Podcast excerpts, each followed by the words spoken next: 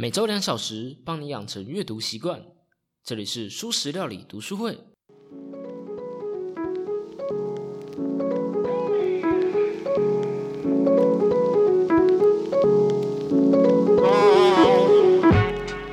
Hello Hello，大家好，我是主角小 P。最近呢，听众有变多了不少，所以稍微来聊一下，就是我会私讯这件事情好了。应该追踪我 IG 的听众都知道，每一个追踪的人，我都会去私讯骚扰一下，问一下问题。呃，我会这么做的原因有几个，有三个啦。第一就是每一个听众，我都会问他们是从哪里得知我们节目，还有用什么平台来收听的。这可以让我知道，说我可以往哪个地方做宣传，吸引更多的人进来读书会。第二是我想要得到更多的反馈。因为我自己觉得我节目质量不够好，不论是节目本身还是 IG 的视觉版面之类的，我想要知道更多人对于我节目的看法，得到反馈才会知道该往哪个方向去改进。然后第三点是，这是一个读书会的节目，呃，读书会不是演讲，也不是上课，是各种不同行业、不同经历的人。经由一本书来交流讨论自己的想法，所以我想要认识所有的听众，想要跟所有的听众聊聊天，知道大家对于这本书的想法。是说，如果有人好奇的话，现在每一个私讯都是我在回话的哦，目前是没有小编的，也没有机器人，整个节目基本上现在只有小 P 我一个人啦。嘿，对，大概就是这样。希望我的私讯没有打扰到人啊。希望可以吸引更多的人来跟我做讨论。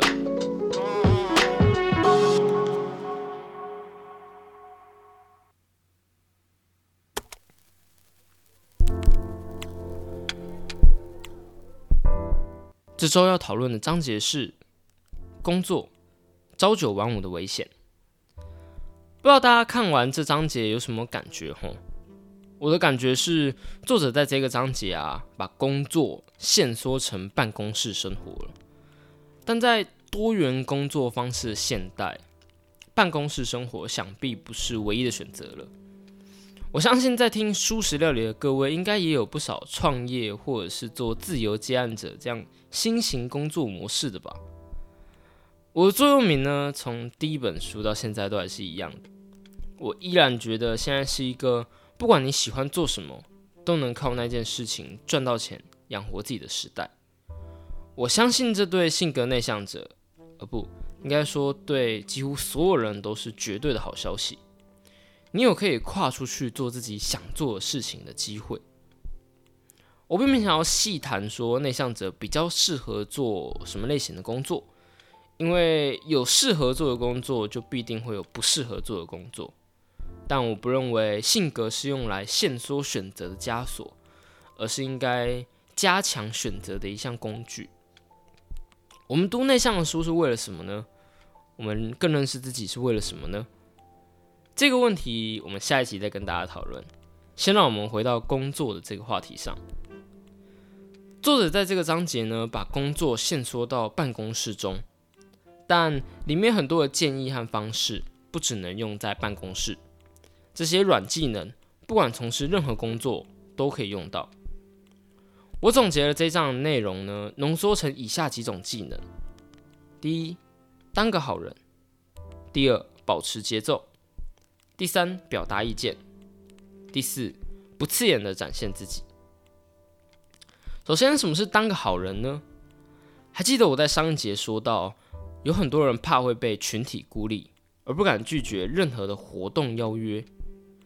不敢拒绝活动，也不敢拒绝请求，于是成为了好人，烂好人。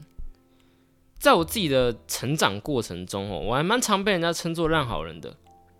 举例来说好了，大家最有感的大学分组报告，在报告的前一个晚上，因为组员进度几乎等于零，然后一个人熬夜赶完报告，然后再看着从头到尾都没有帮忙过的组员照稿念完你辛辛苦苦做的 PPT。心中干意无限，像这样的经验，我上大学之后其实一次都没有过。我上大学之后的经历是这样子的：我找了两个我知道他们完全不会做事的人，跟他们说我会把事情做好，你们就帮我挂名，分数给你们。接着慢慢悠悠的提前一个礼拜把 PPT 给做好。说真的，如果照着自己的节奏来做，前面没有一堆人在那边卡你时间的话，真的可以慢慢悠悠的把事情做完。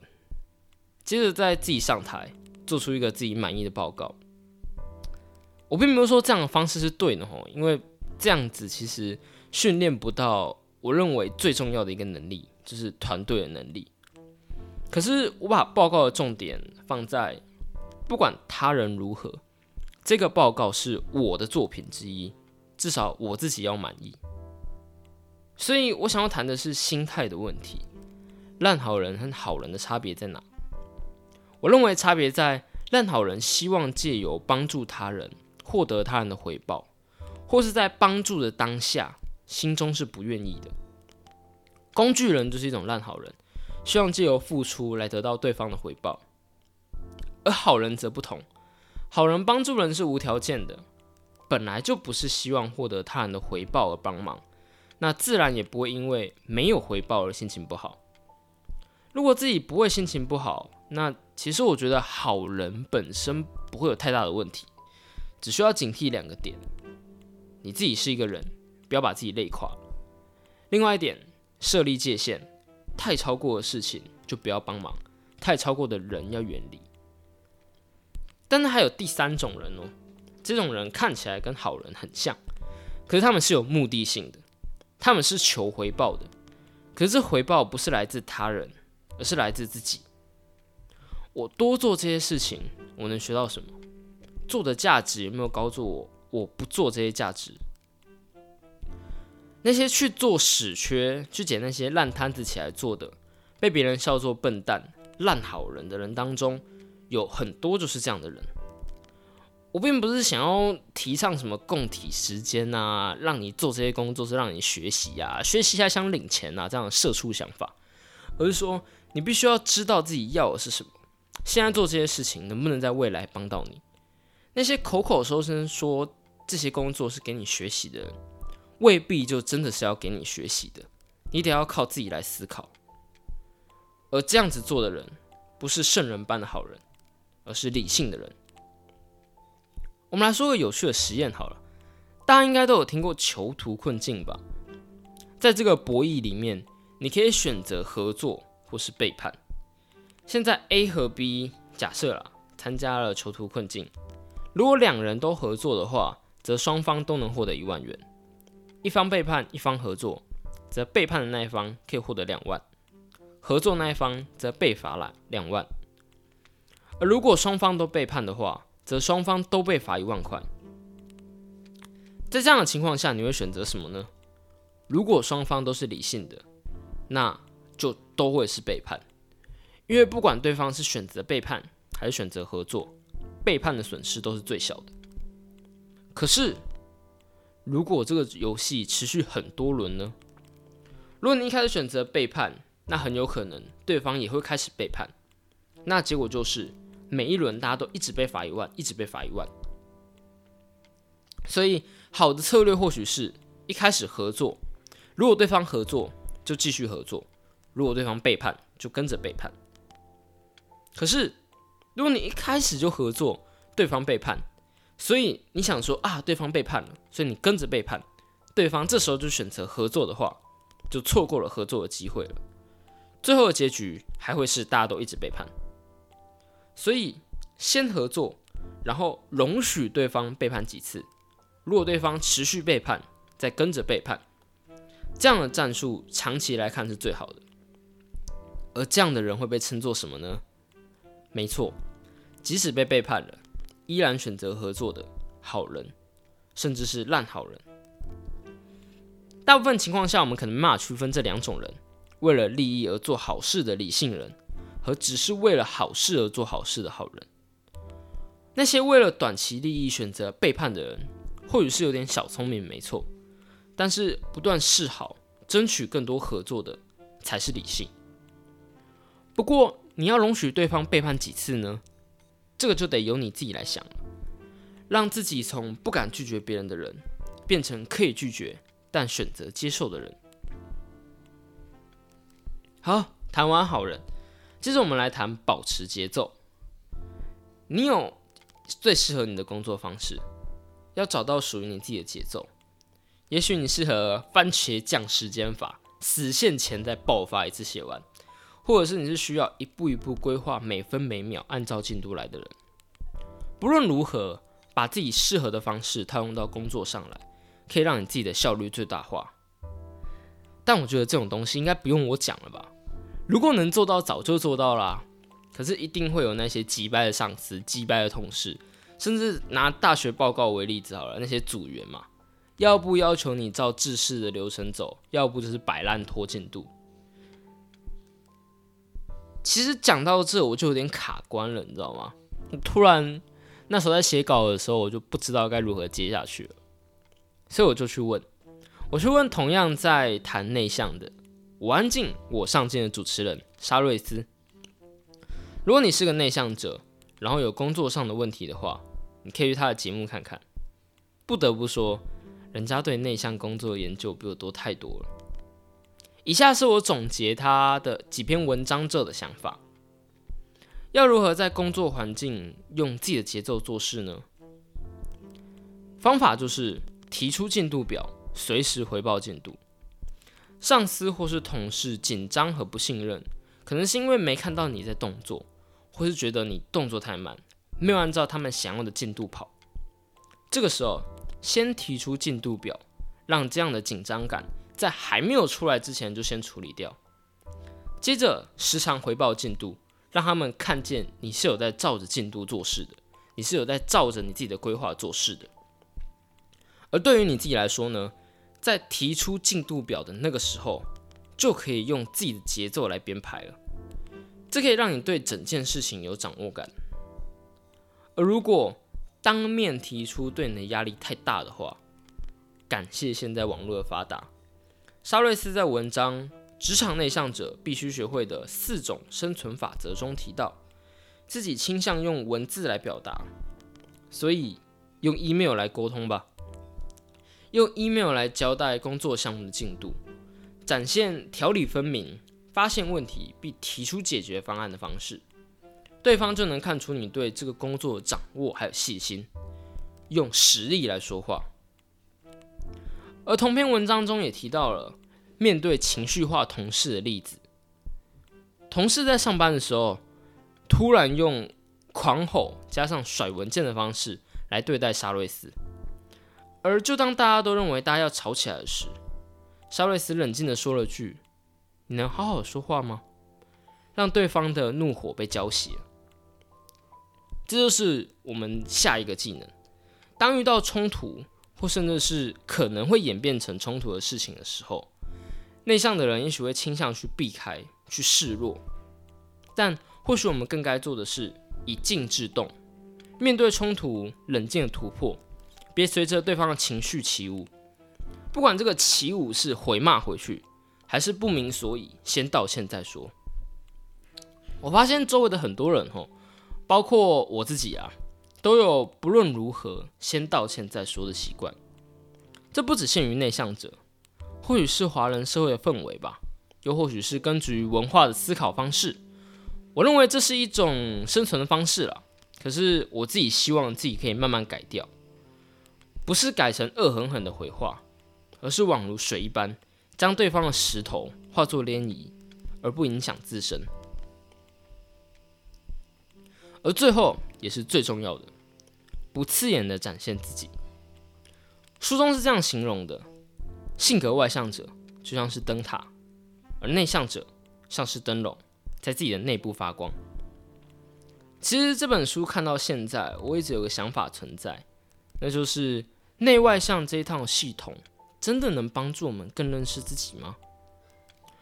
我自己现在是在餐饮业实习的，刚进来的时候，我觉得餐饮是个非常不适合内向者的环境，短时间、快节奏的步调，不能多想，手脚要快，被骂是家常便饭的地方，完全不适合这种脑子要转一下、节奏比较慢，但是想的比较深的内向者。我觉得。这里根本是外向者的地盘啊。可是，一阵子之后，发觉其实那些上面的人，那些二厨、那些主厨，甚至是行政主厨，都并非表现的像是外向的人。他们也得转一下脑子，他们也不是时时刻刻都这么快。他们比较快的原因，很大程度就是经验。我感觉，也许是因为这一阵子在研究内向，所以我被聚焦错觉给影响了。我直觉性的觉得，因为我是内向的人，所以我不喜欢这样的环境。我把内向这个原因放大了，而这明显是反了。读书会进展到这，我想应该不会有人再因为自己是内向而觉得自己不如人了吧？或许有人甚至会以自己是内向者为荣，这样很好，我觉得这样非常的好。但我还是得要再老生常谈的再提醒一次。内外向就是一个大方向的区分，即使有所谓的光谱，还是很难去真正去定义你是什么样的人。内外向并不是一个给你用来说，因为我是内向，因为我是外向，所以我就没办法做到这样的事情，我就没办法这样做的借口。而这就是重点，内向不是你不行销自己，不让他人看到自己的原因，而是思考该如何让其他人。看到这样有着内向这个特点的自己，而至于该如何做，我想这得靠你自己了。好，讲完了书的内容，接下来想要跟大家聊聊一个最近的一个小观察。最近呢，我去买了得到 App 上面的《万维钢精英日课》第四季的专栏节目。如果你不知道的话，得到是有一个叫做罗胖。罗振宇的中国人创立的线上课程平台，而万维刚则是其中的一个专栏作家。我觉得他的专栏哦，是整个 App 里面最精彩的一个。我从第三季开始的时候就有订阅。万老师呢，本来是美国科罗拉多大学的物理研究员，现在是专职的知识专栏作家。它里面讲解的内容，我觉得真的很广，也很棒。从相对论去讲到公司管理，从人民的法锤讲到量子纠缠现象，是真的量子力学很烧脑。而且最有趣的就是，每一次讲到新的概念的时候，他都会连接到曾经有的概念中。在他听他的节目之前，我是从来没有想过阿德勒心理学可以和博弈论有所关联。可是第四季刚开始的时候，也就是大约今年二月多的时候。我并没有立即的去把它买下来，因为前面的章节真的是太太悬了。先是五星吹捧华为在五 G 产业的强大和不可取代性，在吹捧吹捧中国的供应链有多么完善，好像这样吹捧他们就会给你 QA 一样。我并没有说他说的全部都是错的，我也不想要变成逢中必反的人，可是还觉得不太舒服，因为这个吹捧真的就是。纯粹的吹捧，壮哉我大中共帝国的那种感觉。可是为什么我还是买了这专栏呢？难道是因为真香啊？啊，对，真的是蛮香的吼。在上一季的时候，他就有因为专栏文章而被封杀过一次。那时候我觉得他很勇敢，即使被封杀，还是把完整版在微博上上传。我觉得他不是一个会去吹捧的人，而是一个爱中国。当然嘛，他是一个中国人嘛，我们不能奢望他会去爱台湾之类的。但我觉得，但他觉得是现在中国还有很多得改，然后是一个尝试想要说出自己想法的人。华为这几集或许是大势所趋吧，也或许是应付应付，至少我是这么想的。而重点是，最近再听到的，就是当我买下他课程之后，听到了几集，感觉超级。话中有话的，尤其是他在讲解《上游》这本书的时候，这本书主要讨论的是上游思维，也就是治标的思维。有问题出来之前，就解决系统自身的问题。其中就有谈到官僚集团的弊端，虽然全部都刻意用美国而非中国的例子来举例，不过当他讲完这个例子总结的时候说的话。感觉根本就不是在说美国。我觉得这是一个很有趣的现象。当言论自由已经连这样身在美国的专栏，还有知识教育者都会影响的话，这只大手还会伸向何处呢？有些人呢，把言论自由说成是就是一个打屁讲干话的权利，而且对此不以为意，觉得这根本不重要。有很好，但没有也没差，经济最重要。干讲干话的能力超重要，好不好？而且。言论自由根本不止于此，连教育体系都会受到影响。只有一种声音的意思就是，如果那个声音是错的，不会有任何人知道。我知道在听 podcast 的各位大概都是同温层啊，可是我还是想说出来。也许我不知道，也许会有外面的人听到吧。后面这段并不是叶配，我自己是呃，并不是付钱的叶配啦。可是我自己是真的蛮喜欢这专栏的，我很喜欢万万刚老老师的专栏，我也有买他之前出过的书。他的东西就是会有硬知识、有数据，甚至有论文来撑腰，有实验，而且有和其他的知识做结合。我觉得这样的节目是一个我自己的目标吧，我也希望我的节目能做到那样的高度。当然，会是用我自己的话，我自己的方式。和那里没有自由。好，这集就到这了，我们下集再见，拜拜。这里是舒食料理读书会，如果喜欢我们的节目的话，希望你可以帮我做一件事情，就是到 IG 搜寻素食料理，并追踪我们的 IG 专业。你可以在那里和我们一起讨论书的内容，而且也可以帮我们冲追踪的人数。